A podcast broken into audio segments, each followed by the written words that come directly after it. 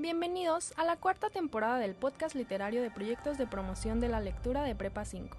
A lo largo de este semestre presentamos El Mundo Oculto, las raíces de México, proyecto en el que semana a semana compartiremos cuentos y leyendas propias de los pueblos mexicanos. Ahora atentos y a escuchar. Esta es una ocasión especial y por ello te hablaremos del Xoloscuincle, un perro histórico.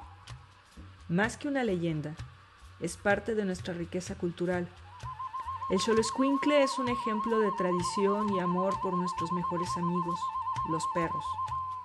Una joya arqueológica viviente, es como muchos describen al Xoloscuincle, el perro azteca nativo de México, junto con el chihuahua y el calupo, o el perro lobo mexicano.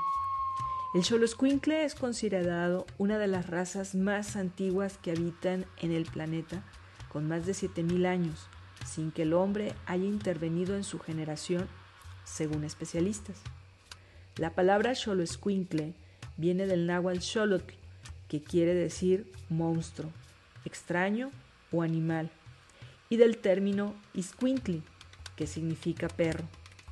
Para los aztecas, este canino era muy especial y respetado por ser el regalo del dios Xolotl para ser guía de las almas de los difuntos que viajaban al Mictlán o inframundo. La función más importante que se creía que cumplían los Xoloscuincles era la de ayudar a pasar a las almas por un profundo y caudaloso río que atraviesa la tierra de los muertos. En la cosmovisión de Chica también tienen un papel importante. Xolotl es el gemelo de Quetzalcoatl con cabeza de perro, deidad del ocaso y de la transformación. Concebido como el Venus oculto que acompaña al sol durante el ocaso para librar una batalla en el Mictlán durante la noche, mientras que su gemelo Quetzalcoatl, la serpiente emplumada, es la luz y vida de este planeta que acompaña al sol al amanecer. La leyenda cuenta que el dios Xolotl hizo al Xoloscuincle de una astilla del hueso de la vida, de la que toda la vida fue creada, para dárselo como obsequio al hombre. El Dios les explicó que en vida tenían que cuidar bien a este perro, ya que el día que su dueño muriera, el Xoloscuincle se encargaría de guiar al alma a través del Mictlán. Pero si la persona, en vida, había tratado mal a los animales, especialmente a los perros, el Xolo se negaría a ayudarlo a pasar, por lo cual perecería para siempre. Por esta razón, eran sacrificados y enterrados en las tumbas. La leyenda del Xolo cuenta que si éste es de color negro, no podrá llevar a las almas al otro lado del río, pues su color indica que ya se ha sumergido y ha guiado a suficientes almas a su destino.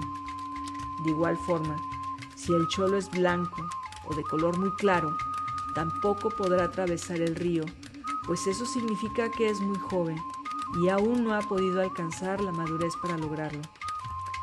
Solamente cuando son de un color gris jaspeado, que es lo usual en ello, podrán llevar a cabo esta importante tarea. Asimismo, para el pueblo mexica, el Xoloscuincle tenía la capacidad de alejar y proteger los hogares de espíritus malignos pero como todo para ellos era dualidad, también representaba un lado maligno, ya que se le identificaba con la enfermedad y deformidades físicas.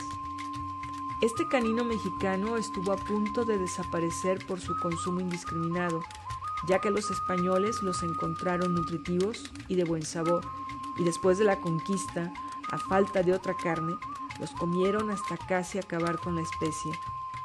Al mismo tiempo, también se cree que intentaron exterminarlo para acabar con los mitos religiosos y las tradiciones vivas del pueblo mexica. Y hasta aquí nuestro relato especial. No dejen de seguir el mundo oculto, las raíces de México.